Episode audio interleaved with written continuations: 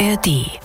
SWR 1 Meilensteine. Meilensteine. Alben, die Geschichte machten. Ein Mann, eine Gitarre und ein einsamer Hügel. Hits aller Hits kannst du auch einen Strich machen. Also so habe ich die noch nie gelobt. Mit Pauken und Trompeten. Das ist ein Moneymaker. Oh Mist, hat man jetzt meinen Bauch gehört? Why not? Ja, sie hat, um es böse zu sagen, Musikunterricht bekommen von ihrem Mann, während die Platte aufgenommen wurde. Es passt aber auch zu Picasso wie die Faust aufs Auge. Tolle Nummer. Ja, die hat Power. Ja. Ich bin Katharina Heinius. Hallo. Und das ist Paul McCartney. Hi everybody and welcome to the band on the run. Hand on the bomb, band on the run. Then uh, after two. One, two. One, two. Ready, girls? Ready sind wir hier heute auch im SW1 Meilensteine Studio für das Album Band on the Run von Paul McCartney and the Wings. On the Run sind wir heute zum Glück nicht. Wir nehmen uns heute hier ganz gemütlich Zeit, um dieses fantastische und an Geschichten reiche Album zu besprechen. Mit dabei heute aus der SW1 Musikredaktion sind Nina Wassmund und Stefan Fahrich. Hallo ihr beiden. Hallo. Hi.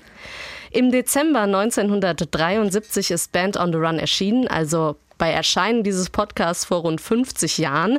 Es ist das dritte Studioalbum von den Wings und das fünfte Studioalbum von Paul McCartney nach der Trennung der Beatles. Mit drauf ist natürlich der Titelsong Band on the Run.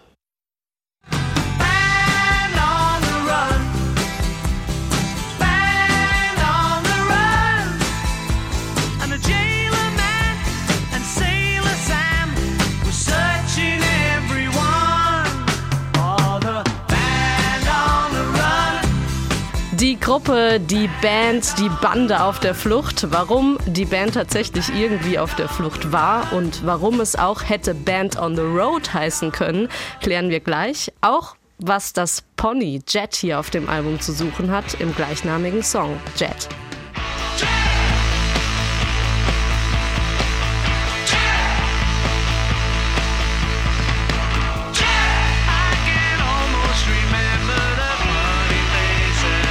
Und dann ist da auch noch Picasso mit auf dem Album drauf, in The Last Words of Picasso.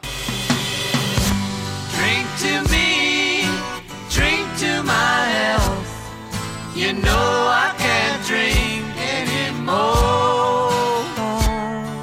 The Last Words of Picasso, die letzten Worte von Picasso kurz vor seinem Tod, das lernen wir hier an dieser Stelle, waren wohl Drink to Me, also Drinkt auf mich. Wie es Picasso auf dieses Album geschafft hat, warum Lagos kein guter Ort war, um eine Platte aufzunehmen, warum es doch ein Wings-Album wurde und kein Paul McCartney Solo-Album, all das klären wir hier gleich in den kommenden 60 Minuten. Stefan, es freut mich ganz besonders, dass du bei dieser Podcast-Folge zu Band on the Run von Paul McCartney dabei bist. Wer unseren Podcast schon häufiger gehört hat oder vielleicht sogar abonniert hat, das könnt ihr am zuverlässigsten in der ARD Audiothek, dann verpasst ihr auch keine Folge.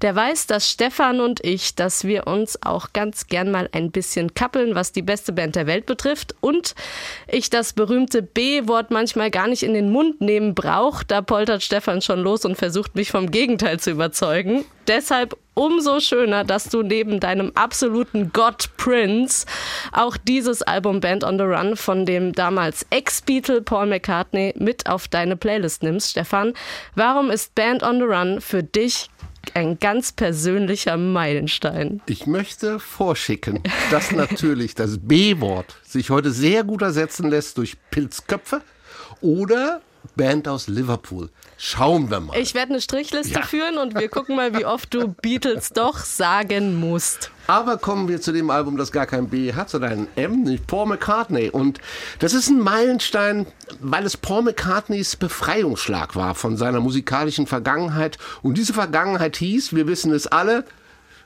Beatles. Mach einen Strich, Yes, ja, Strich, ja, ja. erster Strich ist da.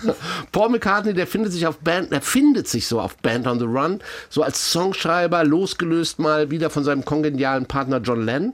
Und er zeigt auf diesem Album, dass er es noch drauf hat. Also Songwriting als Bassist, als Sänger, also wenn wir nachher ins Album reinhören, sein Gefühl für Harmonien ist nach wie vor genial, unübertroffen, kommt hier wieder voll zur Blüte.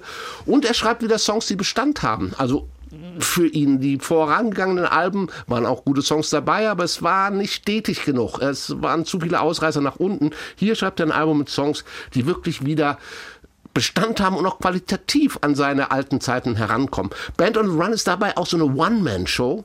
Und das, wir werden es nachher hören, unter katastrophalen Produktionsbedingungen und wo andere verzweifelt wären und sicherlich auch aufgegeben hätten, da schafft er in diesem Kosmos ein, ein großartiges Album. Und er schafft es wieder geliebt zu werden, ganz wichtig, ganz wichtig. Das war vorher ja ganz anders. Also Fans fanden ihn total doof, weil er die Bandauflösung der Beatles verkündet hatte. Kritiker fanden, fanden sein Solozeug eher äh, semi, mehr in Richtung schmalzig und unausgereift. Und die anderen Beatles waren sauer, weil er ja gegen Strich. Die anderen Beatles, die anderen Pilzköpfe, waren ja sauer, weil er gegen sie prozessiert hatte. Und Frauen, die waren auch sauer auf ihn, weil er diese Amerikanerin geheiratet hatte, Linda. Ähm, und mit Ben on the Run, und ich, ich bleibe jetzt mal im Bild, also da steigt Paul McCartney wieder wie Phönix aus der Asche, finde ich. Oder einfacher ausgedrückt, er hat sich wie Münchhausen am eigenen Zopf aus dem Sumpf der Musikgeschichte gezogen. Was eine kurze Zusammenfassung über den Inhalt und die Entstehungsgeschichte dieses Albums. Großartig, Stefan, vielen Dank. Äh, Wir gehen wirklich in den kommenden 60 Minuten noch genauer auf das ein, was Stefan jetzt gerade schon mal äh, dargeboten hat. Nina, bevor wir aber gleich genauer über das Album konkret äh, sprechen, nimmst du uns mal kurz mit ins Jahr 1973. Was war da los in Sachen Musik und in der Welt? Da war sehr viel los. Also erstmal vorweg, Ernie und Bert kommen ins deutsche Fernsehen, ganz wichtig. Die Sesamstraße begeistert nicht nur Kinder, sondern auch Erwachsene. Und ansonsten, die Welt atmet auf, es herrscht endlich Waffenruhe in Vietnam. Ähm, es muss aber auch Abschied genommen werden. Und zwar Pablo Picasso stirbt im April 1973 in Südfrankreich. Das hat ja auch sehr viel mit dem Album zu tun. Dazu kommen wir später noch. Was auch mit dem Album zu tun hat, war die Klimakatastrophe in Afrika, in der Sahelzone. Äh, Gab es eine regelrechte Dürrekatastrophe. 50 Millionen Menschen haben Hunger gelitten und eine Million sind gestorben. Und ansonsten gab es noch den Rom Kippur-Krieg im Nahen Osten. Und die Folgen davon schwappen bis nach Deutschland. In der Bundesrepublik wird im Monat November dann für drei Tage ein Fahrverbot erlassen. Und die Deutschen dürfen nur noch 80 Kilometer auf Landstraßen, 100 Kilometer auf Autobahnen fahren. Und in der Musik ist eine ganz schöne Menge los. Also es ist 1973, kann man sagen, ist ein richtiges Meilensteinjahr. Wir haben Alben wie Goodbye Yellow Brick Road von Elton John, das ist rausgekommen. Stevie Wonders Album Inner Visions, Marvin Gaye's Let's Get It On. Ich kann endlos weitermachen. Wir haben noch Quadrophenia von The Who, The Dark Side of the Moon von Pink Floyd natürlich, Made in Japan von Deep Purple und Hello von Status Quo. Auch alles Platten von 1973. Also es ist ein sehr reiches Jahr für Musikliebhaber gewesen. Ja, die 73er Alben The Dark Side of the Moon, Hello von Status Quo, Goodbye Yellow Brick Road und Quadrophenia, die haben wir alle auch schon hier im SW1 Maldestein Podcast besprochen. Nachzuhören am besten in der ARD Audiothek und überall da, wo es Podcasts gibt. Jeden Montag gibt's eine neue Folge. Einfach abonnieren und keine Folge verpassen. Jetzt aber wieder zurück zum Album, zurück zu Paul McCartney and the Wings, zurück zu Band on the Run. Stefan, die Wings, eine Band gegründet von Paul McCartney 1971, ein Jahr nach der Trennung der Beatles, gegründet zusammen mit seiner Frau Linda McCartney. John Lennon hat ja schon ein paar Jahre vorher mit seiner Frau Yoko Ono die Plastic Ono Band gegründet. Ist das eine typische Entwicklung für Lennon und McCartney in der Zeit? Sie brauchten Vertraute, sie hatten sich gegenseitig als Songwriter, als Freunde ja nicht mehr. Also ich sag mal salopp, mussten jetzt die Frauen herhalten? Also bei John Lennon hattest du mit der Yoko Ono Band, das war ja eine Beziehung, die schon lange in die Beatles-Zeit mit reingespielt hat. Aber auch Linda hat natürlich in die Beatles-Zeit mit reingespielt. Sie war nicht so präsent in den Studios, sie war als Fotografin immer wieder dabei und hat auch teilweise ja auch Vocals äh, zu den Beatles-Alben äh, dazugesteuert. Aber es war bei, bei Paul war es so, dass er mit der Trennung echt zu kämpfen hatte, hinterher musikalisch. Ich meine, nicht nur John Lennon, der ihn so ein bisschen links überholte, der sich auch musikalisch ein bisschen freischwamm von dem alten Sound. Auf der rechten Seite kam auch George Harrison, der bei den Beatles ja immer so ein bisschen der Underdog war, der nie so richtig zum Zuge kam, obwohl er bei den, auch bei der Band aus Liverpool Ich habe schon fünf, Stefan. Ich habe schon fünf. natürlich großartige Songs, Here Comes the Sun und und und dazu gesteuert hat. Der hatte natürlich sehr früh schon mit uh, um, All Things Must Pass ein, ein Riesenalbum an den, Start, an den Start gebracht, auch bei uns als Meilenstein-Album zu Er hören. ja auch als erster Beatle, der sowieso ein Soloalbum veröffentlicht Ja, hat. der auch ne? zeigte, was er eigentlich konnte und was, was, was bei der Zeit vorher so unterdrückt war. Ich finde ja eigentlich, dass er, aber das ist ein anderes Thema, dass er, dass er eigentlich mit der Beste äh, bei den Beatles war. Aber das ist ein anderes Thema. Hier zeigt das, Aber er- ich bin voll bei dir, Stefan. weil er sehr schnell auch mit, mit einem sehr tollen Album am Start war. Und Paul, der kämpfte so ein bisschen. Hatte so Songs wie an der Anfangszeit von seinem ersten Album Maybe I'm Amazed. Da war er schon, da konnte man sehen, okay, er kann es noch. Es, es geht in die richtige Richtung. Dann hatte er diese Alben, das zweite Album, Soloalbum mit dem äh, Rum, mit, das er mit Linda auch ähm, äh, konkret aufnahm. Ja, äh, Paul und, und Linda und äh, das Album. Wir werden nachher nochmal drüber reden. Es ist, äh, also viele sagen ja, dass Linda bei den Wings nur Staff, so Staffage war.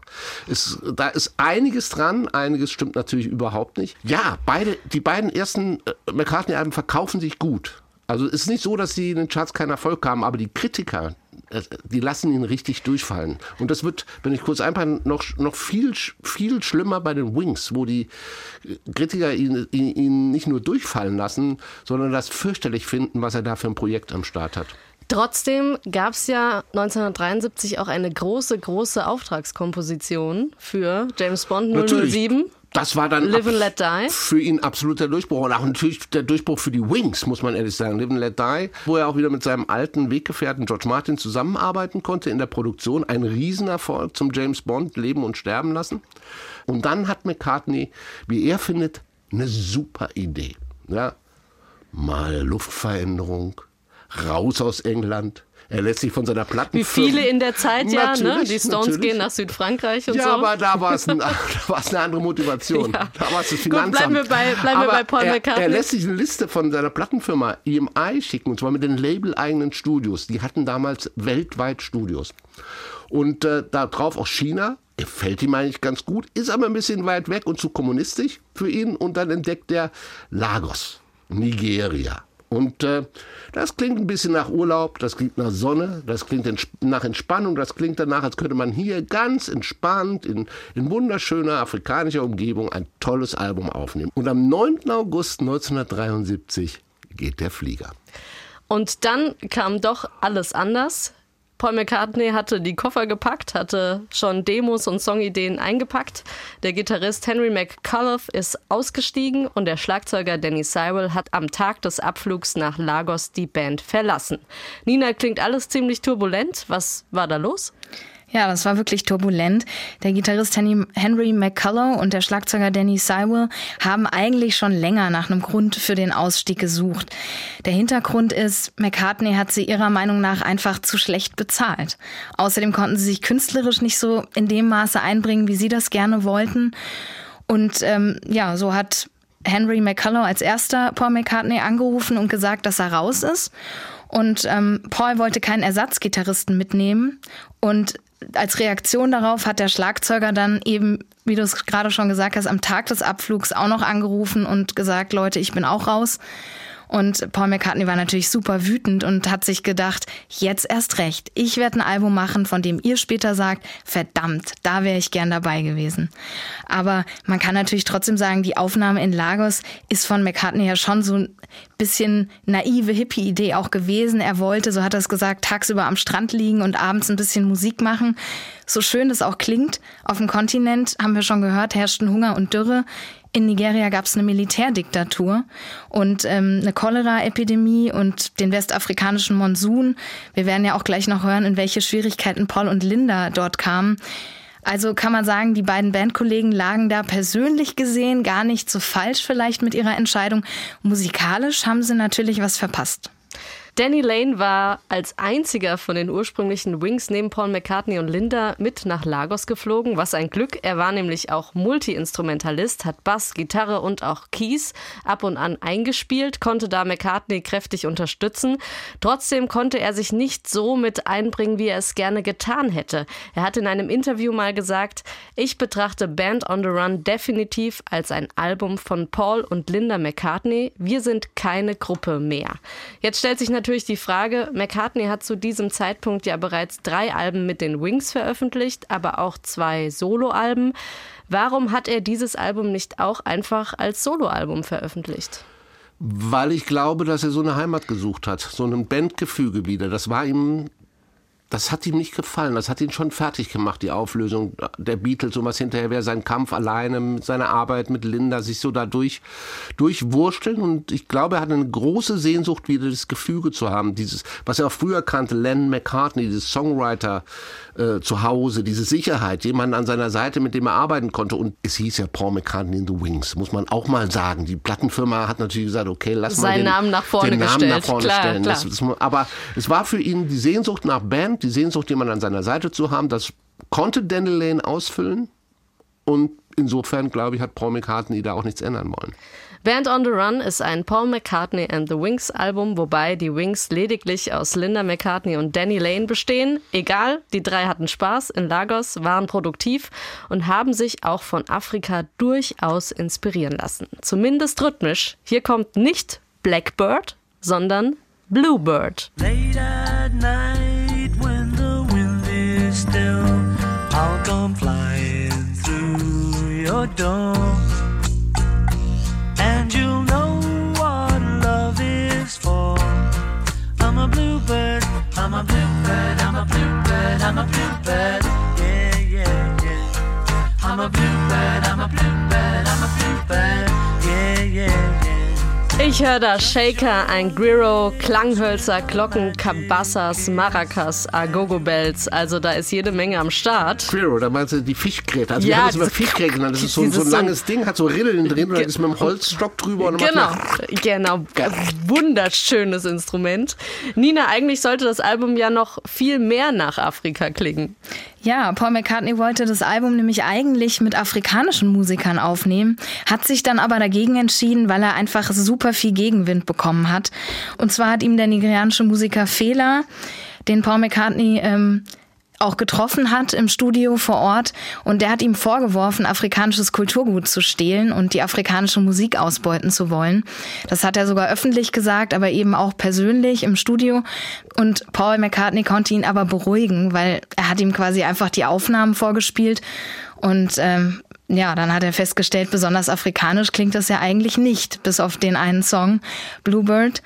Und letztlich hat dann nur ein einziger nigerianischer Musiker bei den Aufnahmen mitgespielt. Das war Remy Kabaka. Er spielt auf Bluebird Percussion. Und man muss aber dazu sagen, Kabaka selbst kam zwar aus Lagos, hat aber in London gelebt und gearbeitet. Da hat er auch an Bluebird gearbeitet. Also der ursprüngliche Plan von McCartney ging in dem Punkt gar nicht auf mit den afrikanischen Musikern. Paul war einfach auch sehr naiv, als er nach Afrika kam. Das war so, ja, hallo, ich komme. Das war, was wir gehört haben, Hippie-Zeit. Und ja, kommt und dann kommt ihr ins Studio und spielt ein bisschen Percussion und so weiter. Auf der anderen Seite muss man natürlich sagen, dass Fehler auch ja, so seine kleine persönliche Hetzjagd auf die Wings da äh, äh, ausge, auserkoren hat. Er war ja ähm, durch die, seinen Aufenthalt in den USA, hatte er Kontakte Black Power Bewegung und ähm, polaris, äh, politisierte ähm, sowieso ähm, den, den, diese ganze Bewegung und äh, ging auf diese direkte Konfrontation mit vermeintlich britischen Imperialisten, wie er sie nannte. Er hatte sogar äh, eine eigene politische Partei und deren Ziel war es, Neokolonialismus ähm, in Afrika zu beleuchten. Also es war schon, stand auf seiner Fahne. Also das war Also er bewusst. musste Er so- musste, er musste. Und äh, insofern war es ganz gut, dass er im Studio war. Paul hat ihm die Songs vorgespielt. Er konnte etwas zurückrudern wieder. Und äh, dann sah ich ein Interview, wo Paul immer noch einen Song sucht aus dieser Nacht von Fehler, den er den Riff konnte er noch auf dem Klavier spielen, aber er wusste nicht mehr, welcher Song es ist. Also sie haben sich nachher da auch versöhnt oder, oder getroffen, äh, geeinigt. Äh, sie haben gemerkt, es ist im, der Kampf ist im Prinzip so plakativ, wie er geführt wurde, Quatsch. Der ist viel sensibler zu führen, er ist, äh, hat ganz andere Nuancen. Und insofern Ähm, ich glaube, das Stichwort, was Stefan auch gerade gesagt hat, ist da einfach die Sensibilität. Also ich glaube, deshalb hat sich das dann auch so gefunden und befriedet, weil es wahrscheinlich vor dem Hintergrund der Geschichte afrikanischen Musikern einfach da um die Sensibilität geht, den Umgang und das erwähnt werden, wahrgenommen werden. Und ich glaube, dann, dann ist das schon, also dann reichen sie sich auch die Hand sozusagen. Wir sind mit Paul McCartney in Afrika, in Nigeria, in Lagos. Er ist mit Linda und Danny am Flughafen angekommen. Am 9. Oktober 73, wie Stefan schon angedeutet hat. Das Wetter ist angenehm mild, warm, sonnig. Sie fühlen sich frei, ein bisschen wie im Urlaub. Und dann bekommen sie die Ansage, passt auf, treibt euch nicht einfach so herum, seid wachsam. Und dann passiert man hätte es sich dramaturgisch nicht besser ausdenken können, dann werden sie auf offener Straße überfallen. Paul McCartney selbst hat es auf der Jubiläumsedition 25 Jahre Band on the Run ganz schön auf den Punkt gebracht. But one night, me and Linda got mugged. We'd been told not to walk around, but round about those days, we were sort of slightly hippie. Hey, don't worry, you know, feel good and it's all right. So we got mugged for our sins. About five fellas jumped out of a car, one of them had a knife. All my tapes, all my recordings went, and these are all the these are all the songs I'd written. So I had to try and remember them all. Alle Tapes, alle Ideen, die Paul bisher in irgendeiner Form aufgezeichnet hat für dieses Album, für Songs, waren also weg. Sie standen praktisch da mit nichts und mussten erstmal alles rekonstruieren. Den Link zu der Jubiläumsedition 25 Jahre Band on the Run, den verlinken wir in den Show Notes, am zuverlässigsten zu finden unter swr1.de. Nina, wie haben Sie das denn geschafft, dieses Material, diese Ideen zu rekonstruieren? Ja, sie mussten das tatsächlich komplett aus dem Gedächtnis machen. Noch kurz zu dem Überfall. Meine Lieblingsanekdote dazu, die Paul McCartney sehr lustig erzählt, ist, wie Linda die Täter, die ja, wie wir gerade gehört haben, wirklich auch mit Messern bewaffnet waren, angeschrien hat oder man kann auch sagen angekeift hat mit den Worten, lasst ihn in Ruhe, er ist Musiker. Als wäre das wirklich das absolute Argument, das die Täter überzeugt. Fand ich schön, ja. Aber der Überfall hat auf jeden Fall Spuren hinterlassen. Das würde ja jedem so gehen. Also Linda und Paul hatten echt Angst danach, waren auch ein bisschen paranoid. Das hören wir auch im Song Band on the Run in den Zeilen Well, the night was falling as the desert world began to settle down. In the town they're searching for us everywhere, but we never will be found. Also grob, ganz kurz übersetzt, es wird Nacht und sie suchen überall nach uns, aber sie werden uns nicht finden. Die McCartneys haben dann versucht, ihre Angst vor weiteren Übergriffen vor allem mit Gras zu bekämpfen. Wir haben es schon angesprochen. Es war aber keine gute Idee. Paul hat nämlich dann eine Panikattacke bekommen. Wahrscheinlich, also sehr wahrscheinlich durch den übermäßigen Konsum und ist erstmal im Krankenhaus gelandet. Aber dann eben zu den Aufnahmen zurück. Linda hat dann in dem, im Studio sich nochmal richtig eingearbeitet und die Instrumente zu spielen gelernt, vor allem das Klavier. Sie hat ja schon in der Zeit mit den Beatles zusammen gesungen, auch mit Paul, zum Beispiel bei Let It Be hat sie den hohen Ton beigesteuert, aber vom Beruf aus war sie ja Fotografin und hat als Kind auch nicht wirklich viel ähm, Musikinstrumente gelernt und ähm, war ja aber in der Band dabei, einfach weil Paul und sie zusammen sein wollten. Und er hat auch immer mal über sie gesagt, sie hatte ein super Rhythmusgefühl und die Platte hat er auch mal sehr selbstironisch erzählt, ist ja auch kein musikalisches Hexenwerk im Sinne von, es ist kein Tchaikovsky auf dem Klavier zu spielen, sondern meistens bestehen die Songs aus drei, vier Akkorden, Rock'n'Roll eben. Ja, Trotzdem muss man das ja auch erstmal lernen. Also genau. muss man ja auch erstmal machen. Genau, der äh, dritte Mann im Bunde hat natürlich auch noch unterstützt. Der konnte ja dann auch ähm, mehrere Instrumente spielen und Paul McCartney hat sich auch hingesetzt und mit ihr das geübt und im Hintergrund hat sie gesungen. Man hört sie auch Orgel und Synthes und Percussion spielen auf dem Album. Und ja, so haben sie dann eben alle Songs nochmal rekonstruiert. Ja, sie hat, um es böse zu sagen, Musikunterricht bekommen von ihrem Mann, während die Platte aufgenommen wurde. Übrigens ein Argument, das McGullow, äh, den, den, äh, der ja ausgestiegen ist, auch schon immer gesagt hat. Er hat gesagt, warum soll ich in dieser Band mit einer Frau zusammenspielen, die überhaupt keine Musikerin ist? Also er war da sehr, sehr negativ eingestellt.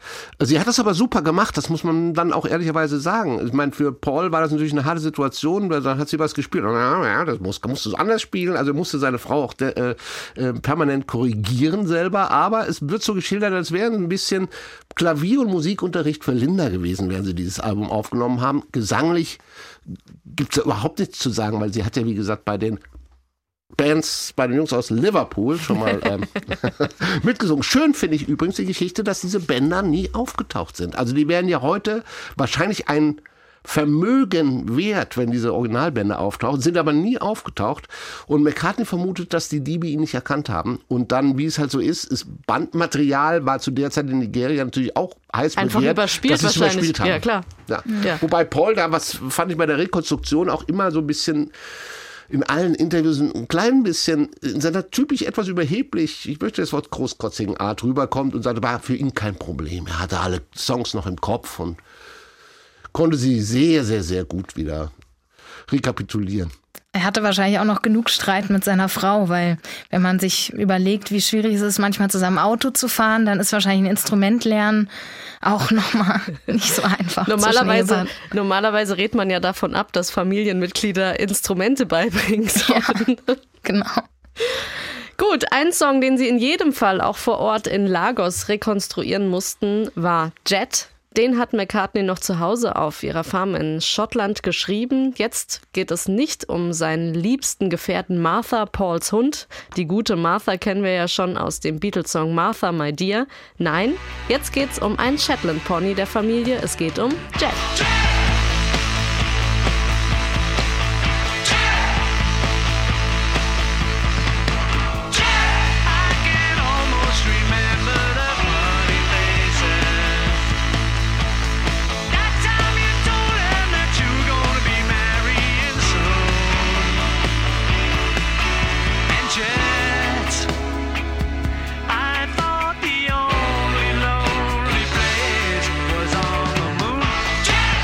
Der Song hat, wenn man es so will, fast schon eine romantische Entstehungsgeschichte.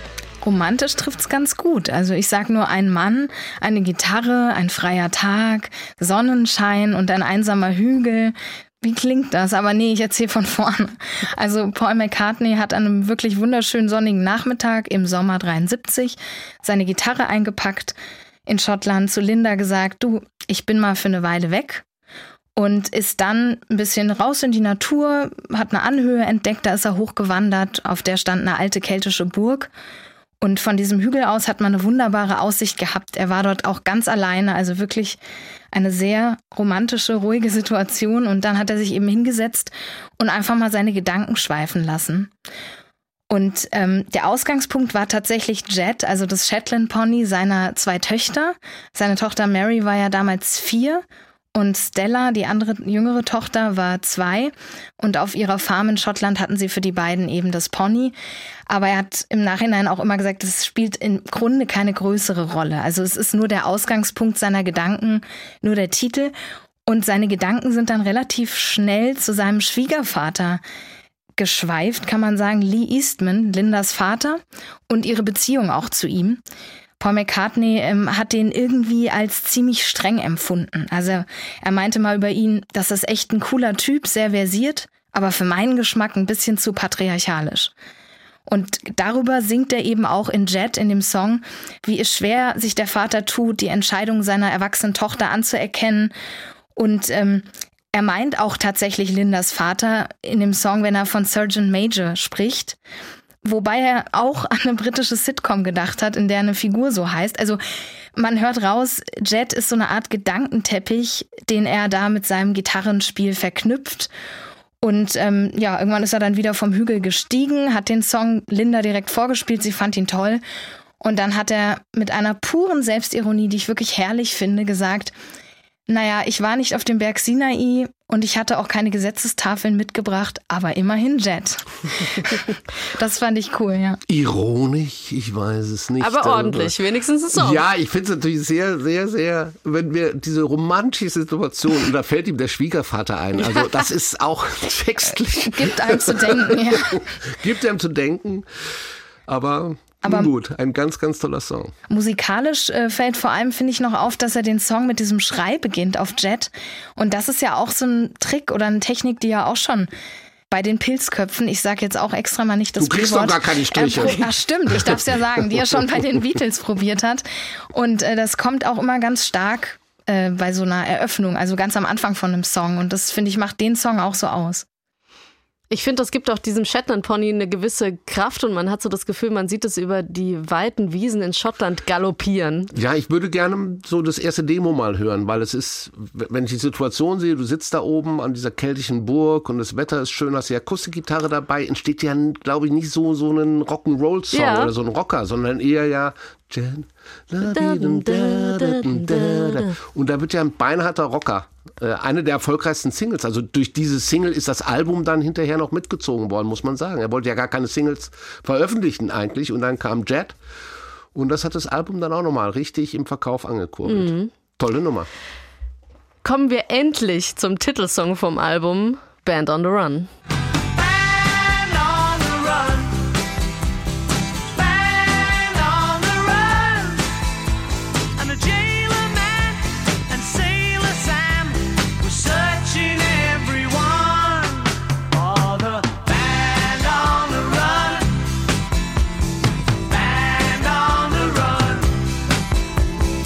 Band on the Run, da ist er, der Welthit für Paul McCartney and the Rings, die Bande auf der Flucht, Stefan. Textlich wie musikalisch teilt sich dieser Song auf in drei Teile. Worum geht's? Ja, also es, es ging ja bei dem ganzen Album darum, dass alle da geguckt haben und gehört haben gesagt, wann schafft es Paul McCartney endlich wieder an seine alten Zeiten anzuknüpfen? Wann zeigt er wieder, dass er der Mann, der war, der bei den Beatles die Hits aller Hits geschrieben hat?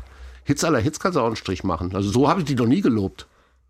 Das stimmt allerdings. Das, äh, das kommt in die Annalen. Aber es war so, es war so dieses, diese gespannte Haltung. Und dann kommt eben dieses Band on the Run, was sehr, sehr stark an diese mehrteiligen Strukturen während der Beatles-Ära erinnert.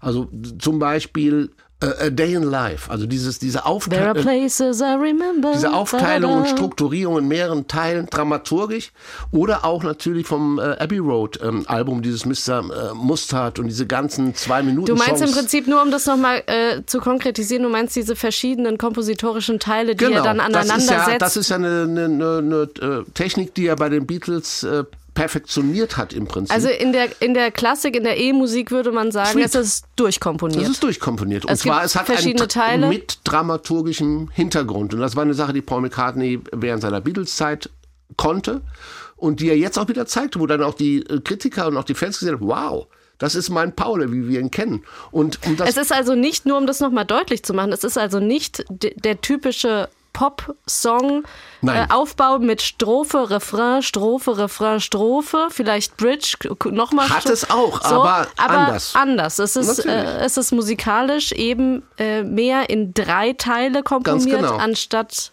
Und ich würde gerne mal reinhören. Und zwar fangen wir mit dem Intro an.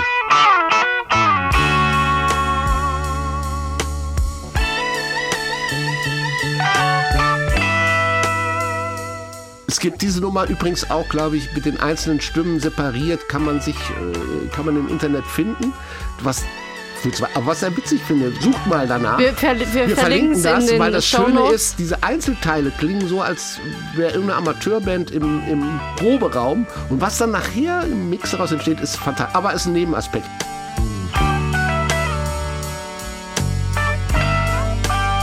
Also hier haben wir diese, die Einleitung mit der Gitarre, die schon so einen exotischen Klang hat. Das ist, ist, ist unter Nerds gesprochen, das ist in Quarten gespielt, das ist ein bestimmter Abstand von Tönen. Und Vier. wir denken mal oder mal reinhören in China Girl, in, das, in den Anfang. Und hier mal.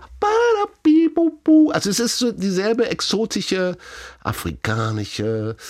Es, es hat diesen exotischen Klang, es hat den Klang von Ferne, es hat den Klang von Träumerei und es träumt auch jemand da. Man, sind Leute, die im Gefängnis sitzen. Sie sind in vier, innerhalb von vier Wänden, das beschreibt man gefangen. Sie haben diesen, diesen Traum, sie, sie, sie kommen nicht raus, sie, sie, sie sind melancholisch, es hat eine sehr melancholische Stimmung ähm, und es klingt ein bisschen wie so ein melancholischer Tagtraum. Also sie, sie leben so vor sich hin und dann kommt eigentlich der zweite Teil. Stuck inside these four walls.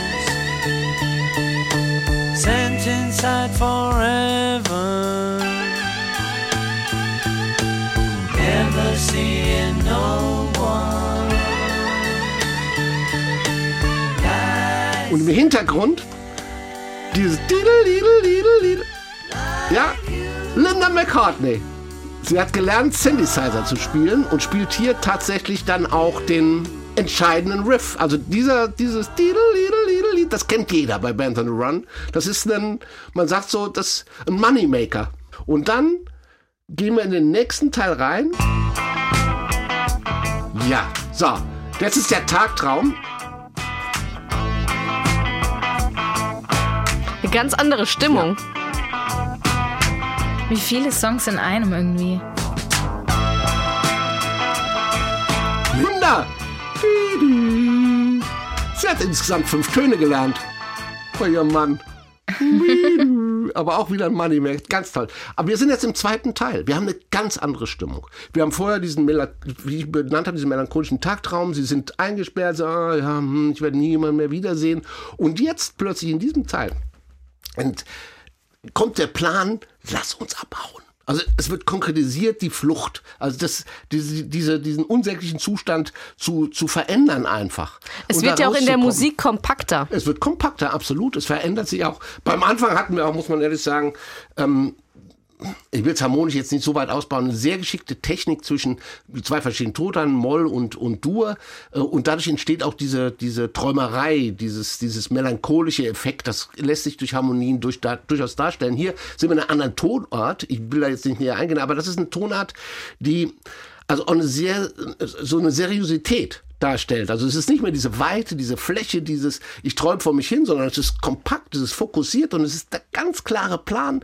Wir müssen hier raus. Dieser Plan wird jetzt gefasst und es dauert nur zwei Minuten, bis sie es schaffen. If I ever get out of here, thought of giving it all away to a wretched Der Plan wird gefasst.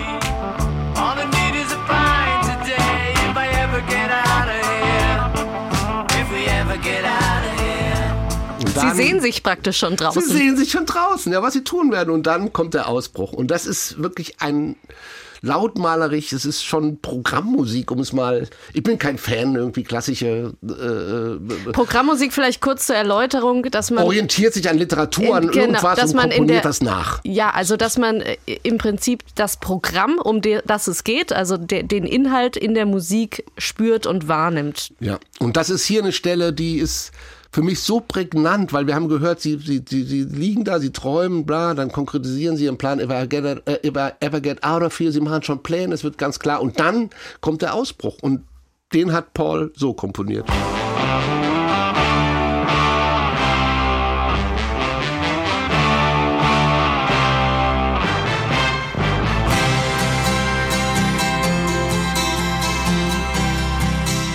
Und die Erlösung. Die Erlösung, natürlich.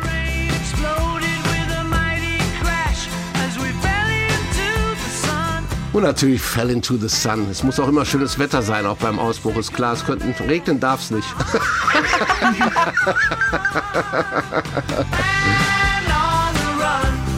Großartig. Um das nochmal jetzt darzustellen, wir haben diesen, diesen Ausbruchsgedanken durch diese Gitarrenfigur, die nach oben geht, die von diesem fantastischen Orchester, äh, übrigens arrangiert von äh, Tony äh, Visconti, den wir auch von David Bowie dann kennen. Ja, ja. Ich glaube, hat er schon, nee, hat er, Space Oddity hat er aber vorher ich glaube, schon es war auch gemacht. Paul McCartney hatte, glaube ich, da auch so ein bisschen dann vorgepfiffen und vorgesungen, wie er es haben wollte. Und das Allerschönste finde ich, es gibt da nachher so einen musikalischen Trick. Und zwar ähm, gibt es dieses Textzeile, wo der Bezirksrichter und der, und der Sailor Sam, was glaube ich eine Comicsfigur war, sich ja ärgern, dass sie abgehauen sind. Und um denen zu zeigen, dass sie sich so richtig ärgern, verlängert er diese Textzeile verlängert er, um, um, er macht es nicht mehr in zwei, äh, äh, zwei Takten, um es mal musikalisch, sondern er verlängert diesen Text auf vier Takte, um so, damit die sich so richtig drin ahlen können. Die sind abgehauen und wir suchen sie überall. Also es sind so kleine Kniffe drin. Es ist ein Paul McCartney durch und durch. Es ist ein Paul McCartney der Beatles-Ära, wie wir ihn dort kennen, durch sehr programmatisch gespielt, in kleinen Einzelteilen, dramaturgisch aufgeteilt.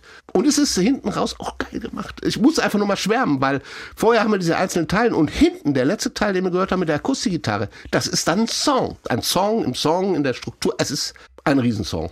So, Vielen, vielen Dank, Stefan, für diesen Einblick in Band on the Run und für Mal dieses so eigentlich mal so kleines, kleines Theaterstück mit Programmmusik. Ja. Das, äh, der Gefängnisfilm mit Programmmusik, die Band on the Run, es die ist Bande. nerdig. Ich gebe zu, es ist manchmal ein bisschen nerdig. Es Aber ich toll. möchte euch einfach motivieren, hört euch den Song mal unter diesem dramaturgischen Aspekt an, was da passiert und wie Paul McCartney dieses, dieses vom Träumen-Ausbruch bis zum Ausbruch und der Erlösung äh, einfach darstellt. schreibt einfach euren Eindruck an meilensteine.swr.de. Wir freuen uns über jede Mail und das kann ich auch an dieser Stelle mal sagen. Wir geben uns auch wirklich Mühe, dass wir jede einzelne Mail von euch beantworten. Vielen, vielen Dank an dieser Stelle. Was den Titel Band on the Run betrifft, da hat Paul McCartney auf der Jubiläumsedition des Albums, ich habe es ja schon mal erwähnt vorhin, noch eine ganz andere Deutungsmöglichkeit aufs Tableau geworfen. I had a song called Band on the Run. I was forming the band. We, we were getting together, and the song, in writing itself, sort of thing, came to that phrase "Band on the Run," and I thought, oh, that, that that's nice because if it makes it as a recording, it will be a great album title. It will be nice for us as we're going on tour. We can be the band on the run, sort of thing. Because I mean, it doesn't always mean on the run from the law. I mean, on the run to me is just like band on the road. Band on the Run ist ein schöner Albumtitel, findet McCartney, aber auch wenn man als Band auf Tour geht, passt es für ihn. Da ist man unterwegs, da ist man die Band on the Run oder eben auch die Band on the Road. Also die Band auf der Straße passt für ihn beides, für euch auch. Also im Prinzip gebe ich ihm schon recht, aber ich finde ehrlich gesagt Band on the Run noch stärker, was er, also was es ja letztlich jetzt geworden ist, weil es irgendwie seltener ist. Also on the road ist schon ein sehr abgenudelter Begriff, hat man irgendwie schon tausendmal gehört. Und außerdem verstehe ich on the run auch ein bisschen im doppelten Sinne, nämlich dass die Band ja auch irgendwie getrieben ist davon, wie jede Band letztlich, ähm, ja, von den Menschen, von den Fans gemocht zu werden, Geld zu verdienen, immer wieder originell zu sein, musikalisch was ganz Großes, Kreatives zu hinterlassen und auch immer was Neues zu präsentieren, weil die Zeit ja auch rennt und man im Musikgeschäft bleiben will, nicht in Vergessenheit gerät. Also On the Run ist für mich persönlich nochmal stärker. On the Run vielleicht auch von dem einen Auftrittsort zum anderen Auftrittsort. Ja. Man ist ja auch ständig irgendwie am Rennen von A nach ja, B. aber ich höre da, wenn ich McCartney jetzt höre, ist es halt so die nachträgliche Überlegung. Ich glaube, die Motivation ist eine andere, der Inhalt ist ein anderer. Ich glaube, der Inhalt liegt nah an dem, was ich versucht habe zu erzählen. Und dann kommt er hinterher, weil das Album es läuft ja für ihn. Und dann sagt er, okay, dann können wir da eine Tour, hm, Band on the Run, vielleicht können wir das als Überbegriff noch, ja, die Inspiration verstehe ich, aber ich glaube es nicht, dass es originär die Bedeutung des Songs war. Und was danach passiert ist, kann man ja auch wunderbar auf dem Triple-Album Wings Over America hören. Ein fantastisches Live-Album. Es war ja nicht nur so, dass dieses Album eine Sensation war, sondern auch was die Wings dann live präsentiert haben, mit vier Bläsern, mit großem Besteck, mit allem, was da war. Meine Empfehlung, Wings Over America. Triple Live-Album. Wir verlinken es in den Shownotes. Riesending. am zuverlässigsten auf swr1.de. Sprechen wir noch über das Cover. Da ist auch eine Band abgebildet, eine Bande vielleicht auch, eine Gruppe von dunkel gekleideter Menschen vor einer Mauer, die von einem Scheinwerfer angeleuchtet werden. Linda und Paul McCartney sind mit drauf, Danny Lane auch. Wer ist da noch so mit dabei, Nina? Wir sehen da eine ganze Menge berühmter Leute, also zum Beispiel Schauspieler Christopher Lee. Äh, Für die jüngeren Hörer, äh, das ist zum Beispiel Saruman aus Herr der Ringe, der Schauspieler, oder James Coburn, Comedian Kenny Lynch, aber auch Boxer John Conti, den äh, Paul McCartney sehr bewundert hat, schon von frühester Jugend an. Und auch berühmte Fernsehmoderatoren der Zeit, Michael Parkinson und Clement Freud. Also das Cover ergibt quasi bis heute so ein schönes Suchbild, dass man quasi davor steht und sagen kann, hm, wer ist das denn? Ah, da kenne ich doch und so weiter. Und genau diese Idee war von Linda McCartney gekommen. Die war ja eben ursprünglich Fotografin. Also das heißt, sie hat einfach ein bisschen anderen Blick auf die Welt, als es ein Musiker hat. Und zwar einen optischen. Und ähm, die haben die Idee, äh, witzigerweise hat Paul in einem Interview erzählt, dass sie die Idee einfach sozusagen beim Kuscheln im Bett äh, bekommen hat. Also die- und Also Pauls Vorstellung von, von Romantik. Ich muss jetzt Genau. langsam einsame Hügel und anfangen ja. zu zweifeln. Genau, und sie, ähm, ja, sie fanden das irgendwie witzig, diese Bande berühmter Menschen, die gerade aus dem Gefängnis kommen. Also das passt ja auch eins zu eins zu dem Song, zu dem Titelsong Band on the Run. Und ähm, wurde eben in London in einem Park fotografiert. Und es gibt sogar auch unterschiedliche Ausgaben oder unterschiedliche Anordnungen von den fotografierten ähm, Passfotos und von diesem, also es gibt dieses Cover mit allen und dann gibt es noch Passfotos und die sind eben auch für die amerikanische Version und die europäischen Ausgaben unterschiedlich angeordnet. Also dieses Verbrechermotto hat da auch so ein bisschen kreativen Spielraum gelassen. Die Szene wurde, äh, hat aber Linda nicht selbst fotografiert, sondern Clive Arrowsmith hat ähm, das an der Wand von einem Stallgebäude in einem Park in London fotografiert. Weil, ich meine, sie war ja auch mit drauf. Wie soll sie das machen? Clive Aerosmith von der gleichnamigen Band. Ich finde, wenn ich noch Zeit habe, weil die Geschichte, die Geschichte zu diesem Foto finde ich einfach sensationell. Also es gab wohl eine Party vorher. Darum waren auch diese ganzen Promis anwesend. Also die wurden nicht extra eingeflogen, sondern es gab vorher einen Abend mit Paul und Ein diversen... Get-Together. Ein Get-Together. Und äh, Nina, du kannst es ruhig sagen, Christopher Lee für uns alte Säcke, wie ich es bin, Dracula.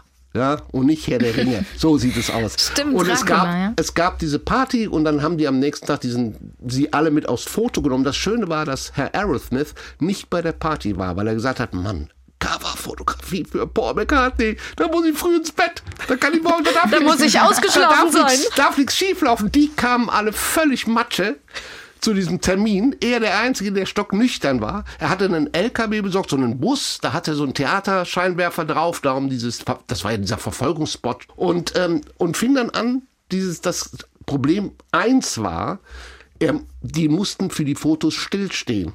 Also es, hinterher, als den Film entwickelte, gab es einen Haufen verwackelter Fotos. Es gab, glaube ich, auch nur sechs, sieben, acht Fotos, die auch gepasst haben, weil sie in Pose stehen mussten. Das sieht man auf dem Foto auch ganz gut. Ist so ein bisschen Madonna Walk, Walk, ja, so stillstehen.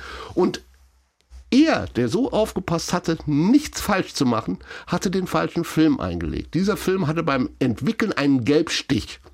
Und als er das entwickelte, fasste er sich an den Kopf und sagte, ich habe alles versaut. Uah, der Gelbstich hat dann Paul McCartney diesen Film gezeigt und Paul sagt, alles gut, so machen wir's. Ja? Und er atmete durch.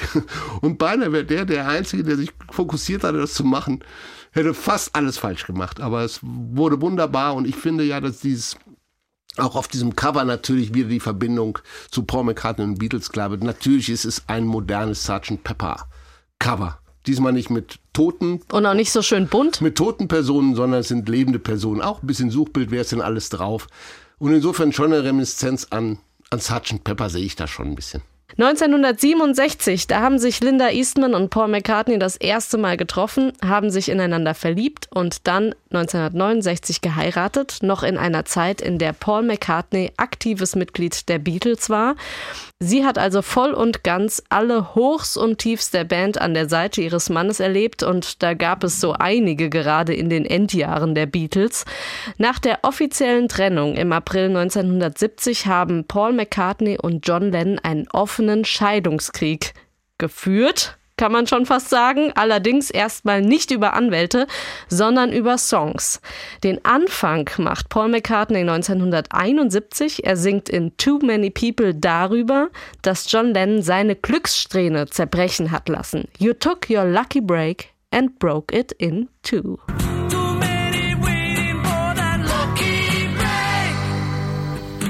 Was your first mistake.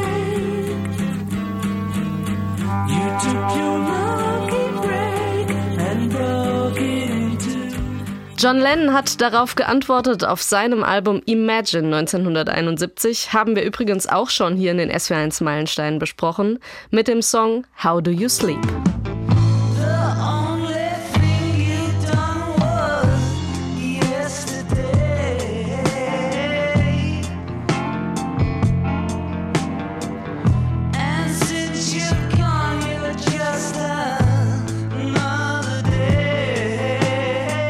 Das Einzige, was du je geschafft hast, war Yesterday.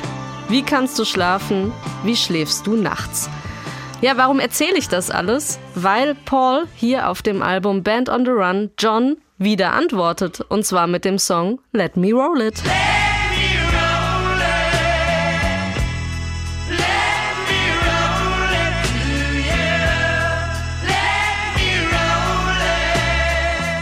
So, und jetzt kommt's noch dicker. Let Me Roll It ist eigentlich eine Textzeile aus einem George Harrison Song. I'd Have You Anytime aus dem Album All Things Must Pass von 1970.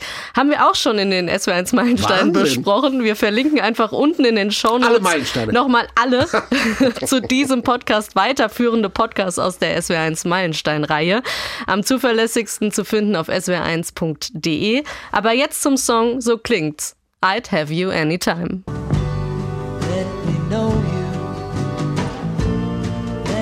Let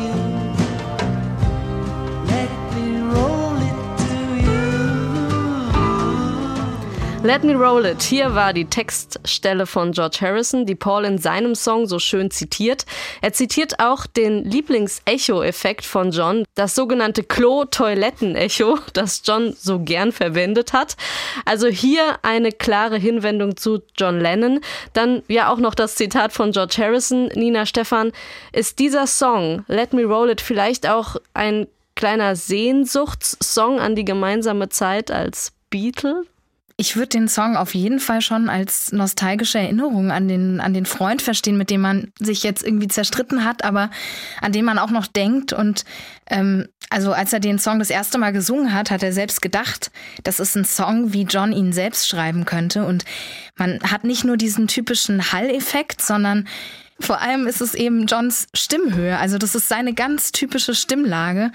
Und ähm, auch der Sound vom Refrain mit den Backing Vocals, ähm, das erinnert mich auch alles total an John. Und ähm, das Zitat mit diesem Let me roll it, klar, ist ja auch äh, eine Drogenanspielung. Also roll it bezieht sich ja auf einen Joint. Und dann auch das Erotische in dem Text, das ist Rock'n'Roll, das erinnert alles an die, an die Zeit mit John Lennon. Eine schöne Klatsche links und rechts wieder auf die Backe. Eine schöne Antwort auf alles, was John ihm vorher gegeben hat. Eine richtige Persiflage auf John Lennon Songs. Er hat das Echo.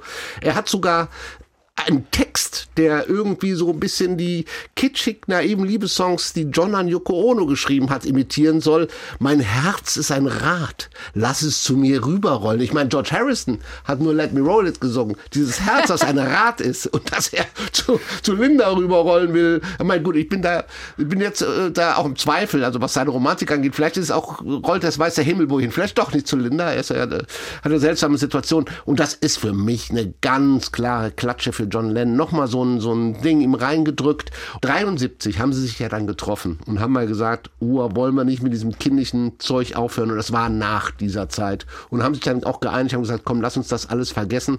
Und ab da gab es auch keine gegenseitigen Songs mehr oder irgendwas. Sogar John Lennon hat ja das Album der Wings sogar als ein fantastisches Album. Und auch das könnt ihr in den Links finden, in den Show Notes. Es gibt sogar ein Video, äh, wo er an Silvester das komplette Album mit Freunden zusammen singt. Also, ich meine, das machst du nur, wenn es. Obwohl es ist ein bisschen Gelächter auch zu hören. Also, ah, hört es euch selbst an. Ist in den Shownotes drin. Aber er John, hat sich zumindest angehört und er konnte mitsingen. Ich meine, er hat es äh, komplett ne? gesungen. Sie haben spielen es komplett. Und er singt die, er singt alle Songs. John Lennon singt Band on the Run. Finde ich witzig. Ein musikalisch absolut spannender Song. Ich freue mich wirklich schon die ganze Zeit drauf. Das ist ein wirkliches Kunstwerk auf dem Album Band on the Run. Hier ist Picassos Last Words. Drink to me. Friend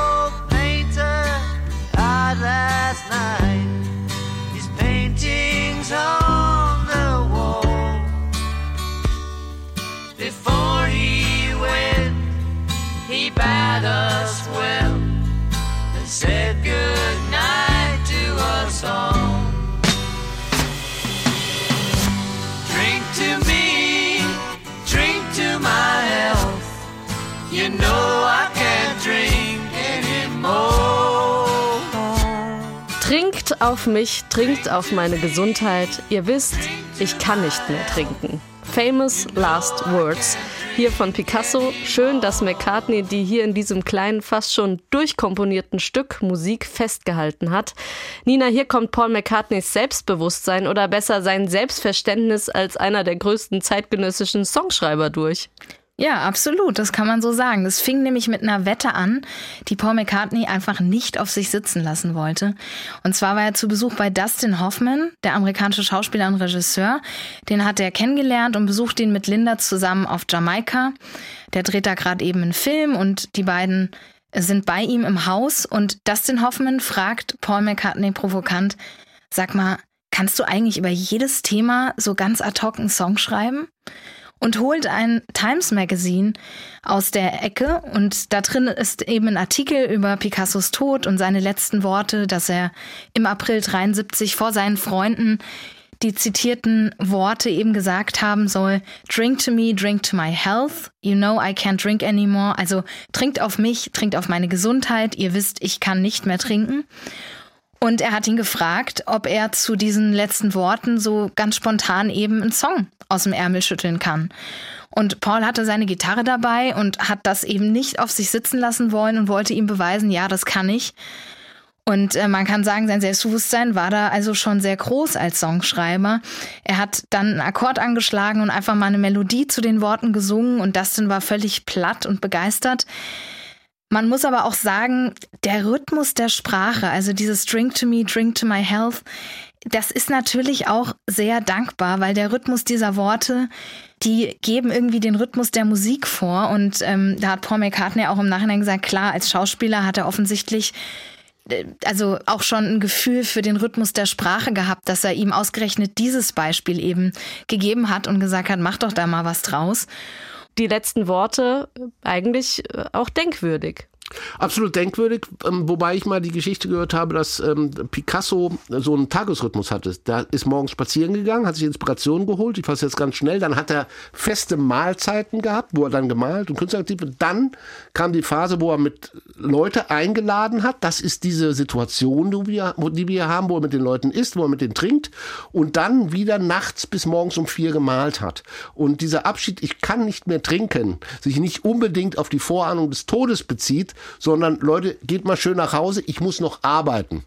Also, ähm, aber es ist natürlich im Zusammenhang, dass Picasso äh, im Jahr 73 dann auch im Frühjahr gestorben war, ist natürlich eine sehr schöne Assoziation. Aber wie gesagt, das ist nur so ein Seitenaspekt vom Ablauf her, wie dieses Zitat auch entstanden sein kann.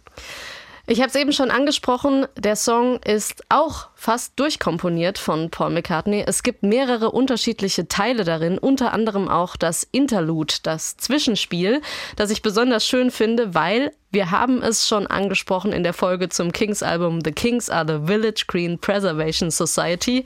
Hier ist ein seltenes Instrument in der Popmusik zu Lass hören. mich raten. Ein Fagott. Fagott. Nicht zu verwechseln mit der Klarinette, die spielt die Melodie oben drüber. Unten drunter, da ist das Fagott zu hören, im Zwiegespräch mit der Klarinette.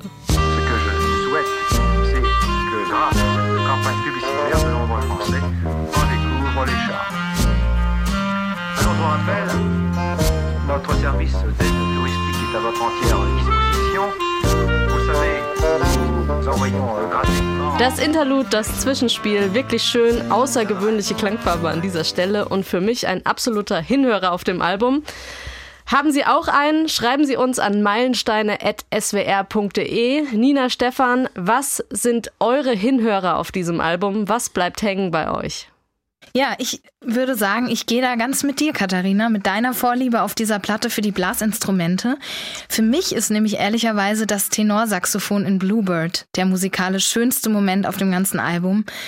Weil im Gegensatz zu den Rock'n'Roll-Stücken auf der Platte, wenn man jetzt an das harte Gitarrenriff bei Let Me Roll It oder so denkt, bekommt die Musik durch das Saxophon in Bluebird sowas ganz Verträumtes und ich kann mich da richtig nach Afrika träumen und das finde ich total schön. Stefan, Was soll ich dein sagen, Hinhörer Katharina? auf Also ich, Band on the Run. Ich glaube, ich habe äh, während der letzten Du hast 70 mindestens, Minuten ausreichend beschrieben, was meine Hinhörer sind. du hast Äh, mindestens nein. elfmal Beatles gesagt. Ich, Ich war, weiß, hast konnte du, nicht genau zählen. elfmal auf der Stelle. Nein, ähm, dafür hast du dein Fagott. Ein weiteres Fagott in Katharinas Fagott-Sammlung. Nein, ich glaube, äh, ich habe alles gesagt, was mir an diesem Album gefällt. Äh, Der, der Hauptpunkt ist, dass es einfach so für einen Moment Paul McCartney wieder da war in, in, in voller Schaffenskraft, komischerweise unter diesen miserablen Umständen. Wir haben nicht alles beleuchtet.